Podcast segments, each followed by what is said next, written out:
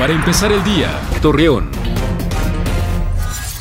Muy buenos días, viernes 26 de julio le presentamos la información para empezar el día. Astrid Casale de Cermeño, presidenta del DIF Torreón, informó que en lo que va de este año los maltratos hacia los adultos mayores han sido mínimos. Asimismo, exhorta a la ciudadanía en general a reportar cualquier agresión que pudieran presentar estas personas.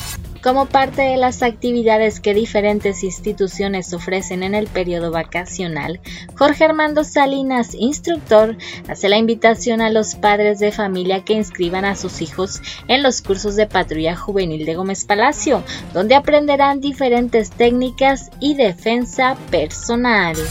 Este fin de semana se pronostica para la comarca lagunera cielo despejado, viento moderado y temperaturas mínimas de los 19 a los 22 y máximas de los 32 a los 34 grados centígrados, mientras que para el domingo se elevará el termómetro marcando una máxima de 37, así lo informó la Comisión Nacional del Agua. Acompáñenos con toda la información dos minutos antes de las 9 de la noche por Mega Noticias. Para empezar el día, Torreón.